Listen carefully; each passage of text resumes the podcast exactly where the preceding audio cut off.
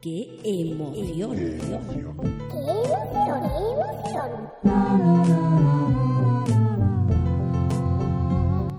¡Qué emoción!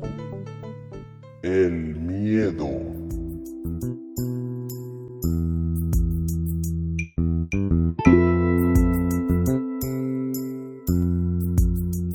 Bueno, y ahora, atención, redoble de tambor, traigo una sorpresa. ¿Una sorpresa?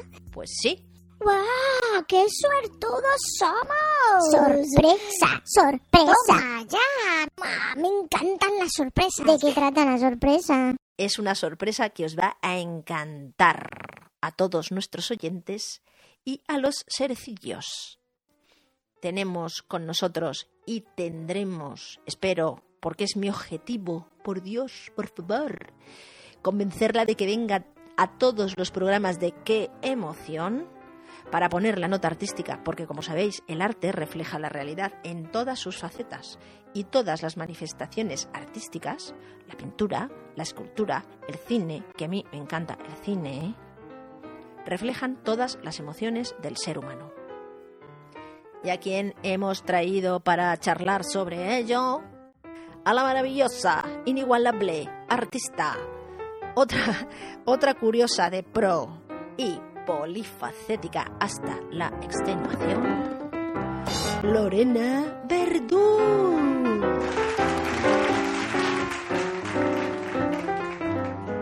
Bienvenida, Lorena. Hola, muy buenas, ¿cómo estáis? Aquí al micrófono Lorena Verdún Y Clara Pascual. y Clara Pascual al otro lado. ¿Qué nos traes hoy, Lorena, relacionado con el miedo? Miedo. A mí el miedo no me gusta.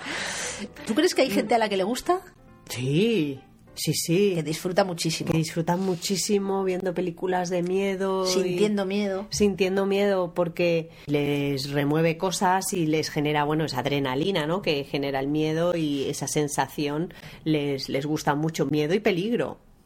Yo no me, a mí no me gusta, no puedo ver películas de miedo, ni me relaciono con el miedo de ninguna manera porque me, me genera muchísima, no me gusta, me, me- los sustos y A todo mí no me eso. gusta tampoco. Oh, no me gusta nada. Cine. Mm, recuerdo y se me ha quedado grabadísimo El Resplandor como película absolutamente aterradora y no puedo verla. O sea, O no sea que puedo. hoy nos traes el resplandor. El Resplandor y La Profecía. Son dos películas de más jovencitas sí que he visto algunas más de miedo y ya te digo que es que puedo ¿Y el decir que no? Bueno, el exorcista es terrorífica, terrorífica, terrorífica. Pero a mí me, me impactó mucho en la profecía. eh, no, no voy a contar porque si nos hace spoiler y esas cosas. ¿no? Bueno, ya son pelis muy spoiler de Una clásicas. película, de un clásico. Bueno, em, cuando se ve cómo van a morir esas personas.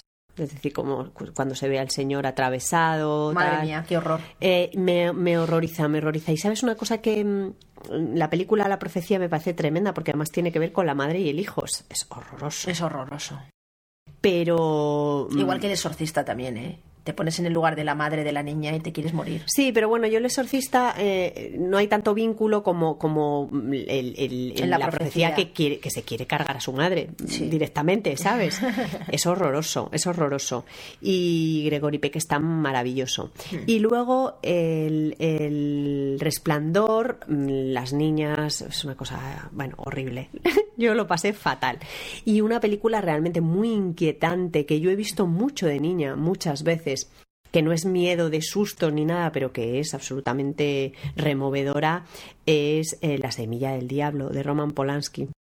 Esa película es tremenda. Sí, es tremenda. Es Tremenda. Y además es que estéticamente es muy. Sí, Mia muy- Farrow es que está en su papel Está y, fantástica, como los vecinos estos tan terribles y el marido vende su alma al diablo, ¿no? Pues para engendrar un hijo que es el diablo y, ah, eh, Y la atmósfera que consigue Sí. Mm. con, con esa fotografía, ¿verdad? Y, el- y- y esa lentitud Y esa de música. planos.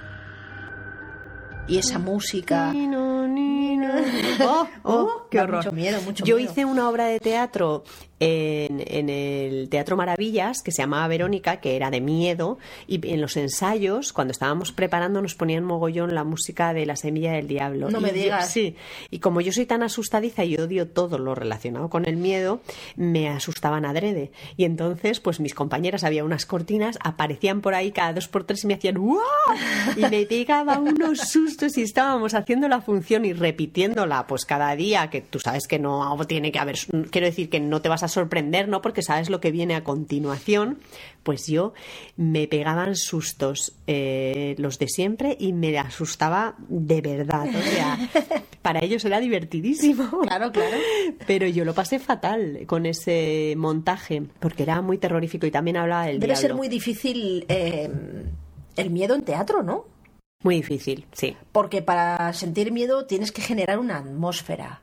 Y por ejemplo en el cine, con la iluminación, con la música, con sonidos, luego, con el claro. montaje, con, con la caracterización de los personajes, vas consiguiendo crear una atmósfera que se te va metiendo dentro del cuerpo poco a poco. Pom, pom, pom, pom, pom, pom, pom. Y además es algo como muy personal, ¿no? Mm. Pero en teatro, como estás sentado al lado de otras personas que probablemente no conozcas, y rodeado de gente, ¿no? Sentado y, y mirando un Mm. difícil. escenario, ¿lo conseguisteis? ¿Conseguisteis generar miedo o no? Bueno, hay personas que les encantó la función y que les pareció fantástica y que sí pasaron miedo y otras personas que decían, pero qué, gua- ¿qué es esto? hay opiniones para todo tipo, pero vamos, no, a mí me parece complicadísimo en el teatro. No, de hecho, hacer no miedo. existen muchas obras No. de teatro que, que No. sean de miedo, ¿no? Esto fue un experimento y bueno, un experimento curioso y divertido, pero vamos, no, no creo que vaya a haber muchas porque es súper difícil Claro. generar miedo ahí en un escenario. Y yo mm, ya te digo que tengo mucha distancia con todo lo que es miedo porque no, no, me, no me gusta. De hecho, el otro día me habló un, un amigo de ir a ver El hombre invisible, que, que ha tenido muy buenas críticas, la película El hombre invisible, y me puso un mensaje, no vayas a verla que hay un par de sustos. Entonces digo, ah, bueno, no voy. Sin embargo, hay, por ejemplo, hay películas que no se pretende que su temática no es el miedo, no, no se las puede catalogar de película de miedo y te generan un miedo interior que te quieres morir. Sí. Por ejemplo, el Joker, ¿la has visto? Sí. No Sí, me digas que no te genera miedo. A mí es que los hay muchos payasos... tipos de miedo. Hay miedo social también, incluso, Sí. y hay miedo personal de las personas que no están bien de la cabeza. Claro, Ah, es que el miedo puede abarcar tantas cosas, ¿verdad? Claro. El miedo social, como tú has dicho, eh, Joker es muy inquietante, muy, Muy inquietante. Yo también, el mundo payasos es que para mí es horroroso, o sea, no me da un miedo Es que ahí horroroso. se juntan dos fobias, la fobia a los payasos y, la, y, y el miedo en sí. Y el miedo. Claro. Y una cosa, ¿sabes que siempre me ha dado mucho miedo? Los ojos. Unos ojos en la oscuridad. O sea, solamente meter unos ojos en la oscuridad, así abiertos como mirándote en la cama. Mi hermana, la pequeña, cuando éramos pequeñas, para asustarme, se acercaba a la cama y me ponía los ojos así a oscuras y yo pegaba unos botes en la cama. Yo creo que se me ha quedado grabado. Tú sabes que a lo mejor sabes de qué puede venir eso. ¿Tú De- te acuerdas de que tú te acuerdas que en Blancanieves cuando se queda dormida en el bosque por la noche Ay, sí. hay un momento en el que se despierta Y de ojos. y está todo negro Mm. Y son los excepto ojos. Y son los animales. Ya, pero al principio Es verdad. la sensación es de terror De absoluto. ojos. Y a lo mejor te viene de ahí. Igual inconscientemente no te has dado tu cuenta de eso, de que viste esa escena y se te ha quedado ahí. Igual. También hay una peli clásica de Vincent Minnelli que se llama Cautivos del Mal, que Ah, protagoniza. Kirk Douglas y Lana Turner. Mm. Ellos son productores, él es productor de cine y tal, y tienen que hacer una película de miedo y entonces no tienen dinero, están bajo mínimos, entonces deciden poner ojos. O sea, que no se vea a los hombres pantera en toda la película. Es sobre hombres pantera y entonces lo van a hacer poniendo ojos y que, que no se les vea porque los disfraces eran horrorosos, cómo pueden generar Claro. miedo sin tener medios, ¿no? Y entonces, pu- pues, unos ojos que se ven en la oscuridad. Pero a mí me parece una idea maravillosa esa, ¿eh? Ah, Porque muchísimas veces da más miedo lo que no se ve y se imagina uno Claro, que lo que realmente estás viendo. claro. Por eso a mí no me gustan mucho las películas que, se, que son de miedo, supuestamente de miedo, pero que son más bien eh, de vísceras, de, de- de cuerpos rotos, de sangre. Sí, de basadas, de- basadas en, en sustos también, ¿no? Como Basadas, Marte, sí. ¿Cómo era Viernes 13? iba a Viernes decir- 13, iba a decir martes martes y 13. Viernes 13 y... Sí, que- y, y estas de, el ¿cómo se llama? La matanza de Texas, que son asesinos con, con hachas y con sierras mecánicas que rompen cuerpos. Sí, obviamente da miedo porque nadie quiere verse muerto así. pero, pero da como más asco que miedo, ¿no? Un poco. Es como, a mí me da más miedo lo inquietante, lo mental. A mí me da mucho más miedo un psico-killer Totalmente. que parece el, el tendero de la tienda de frutas de la esquina, tan majo y tan simpático él, que, que, pues que un señor con una sierra mecánica, que cojo, salgo corriendo y mal que bien podré huir. Sí, Pero, más pero- el, el rollo más psicológico, ¿no? Sí, da mucho da mucho miedo. Y las películas de asesinatos. ¿Sabes? En las que luego el asesino es quien no te podías imaginar. A mí esas películas siempre me han, Claro. me han hecho como... Me acuerdo de, de Melodía de Seducción de Al Pacino, que bueno, es un policía que está eh, intentando resolver un caso, pero esa parte en la que el asesino es un loco peligroso y que te da miedo porque no sabes si es el Mm. Y policía está o mezclado el- con la gente. Sí. Está mezclado. Y luego hay una película que no recuerdo cómo se llama, que no recuerdo cómo se llama, que la tengo en el recuerdo así como muy diluida, que era un chico que estaba en un colegio de chicas iba matándolas para construir un Frankenstein, ¿no? Digamos, Oh. la, la mujer perfecta, pues las manos de esta, el no sé qué de la Sí, otra, el no sé qué, iba asesinándolas. Y eso era súper inquietante. En Jennifer 8, una película con Uma Thurman, Con Uma también, Thurman, también eh, hay algo algo así. así. De cine podemos repasar tantas. porque- Muchísimas, y muchísimas. Yo recuerdo también, un- bueno, esto solo recordaré una imagen, que además eh, cuando yo era pequeña y vivía en Libia nos pusieron una película en era salón de actos, bueno, un sitio, y pasé tanto miedo que me agarré a la falda de una niña, Señora, de una niña. mordí, sí, la falda de una niña y tiró y se me, se me Sacó cayeron los dientes. y solo recuerdo que las personas en cuestión llevaban los eh, chubasqueros amarillos, estos Sí, de como los de los sobre- pescador. de pescador, eso es. Y desde entonces los chubasqueros amarillos, Te fíjate, dan- no me acuerdo de nada de aquella película, pero si veo un chubasquero de esos amarillos me recuerda a aquella película de miedo. Y te da un poco de cosilla. Sí, me da como sí, cómo se te quedan los recuerdos, ¿eh? Totalmente. A mí, me, a mí me daba muchísimo miedo de niña. De hecho, tuve pesadillas durante muchas noches. Eh, los crímenes del Museo de Cera. Oh, bueno, bueno, bueno. ¿Te acuerdas de Vincent aquella Price, película? hombre, que sí me acuerdo. Es que era- Además, que la ves ahora de adulta y es maravillosa. Es una peli, le han cambiado el doblaje, me da Ah, pena. no me digas. Sí, me da pena. Em, Pues esa película me daba tanto Daba miedo, miedo, es tanto que ese señor miedo, daba mucho ¿verdad? miedo. Mucho miedo. Y luego María los- Antonieta. Los, metía, los metían en, en- en la acera y Sí. ¡oh! eso me daba mucho miedo, Sí. mucho, mucho.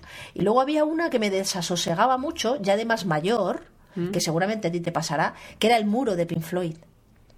ah, ¿la has no, visto? No, no, no la he visto. Pues esa es muy desasosegante también. Y además está la música de Pink Floyd detrás, que también aporta muchísimo. Mm. Y entonces, más que miedo, es una sensación de intranquilidad y de agobio y de angustia. Es como, uh, mal rollo.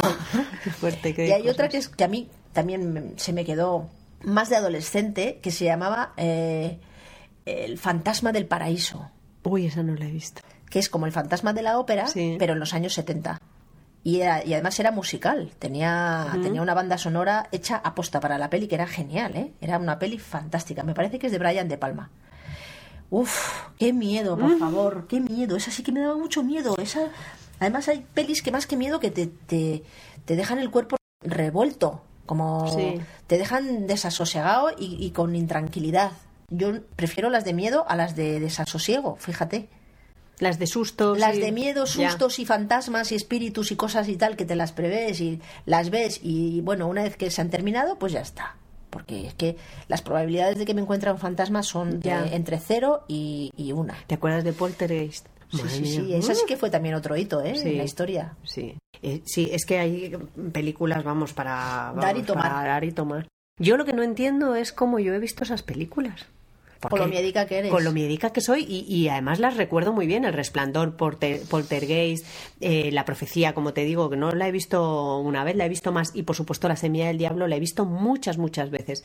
Pero lo que son películas de miedo, de sustos, Hombre, de porque tal, es no me son- pero porque son películas que además tienen detrás un guion muy completo. Uy, son sí. películas que hay que ver. Por eso a ti te gusta el cine. Te gusta el cine con palabras mm, mayores. Sí, Entonces, eh, esos que son buenos guiones, buenas películas, buenas direcciones, eh, no puedes dejar de verlas solo porque sean de miedo. Bueno, pues eh, hemos pegado un buen repaso. Al cine. al cine, al cine y al miedo. Muchas gracias. Muchas de nada, es hermosa. Me gustan mucho estas cositas que traes aquí para cotorrear. Me parece fantástico. La próxima te traigo cosas también menos miedosas. Menos miedosas, sí, porque hablaremos de otra cosa que no de miedo. ¿Vale? ¿Vale? Gracias. A ti. Adiós. Adiós.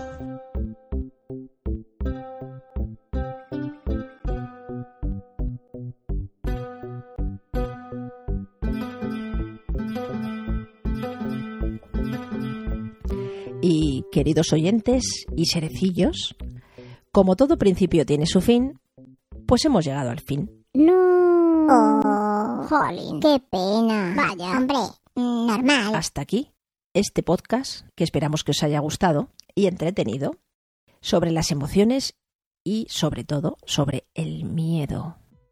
Pronto volveremos con un nuevo programa ¡Sí!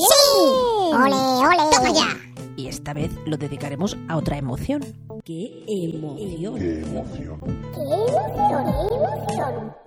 Sí, yo quiero otro programa. Otro, otro, otro. ¿Cuál será? No sabemos si será positiva, negativa o emocionante o qué será. Pero esperamos que nos escuchéis y que disfrutéis con estos momentos. Un saludo muy fuerte de Clara Pascual y hasta muy pronto.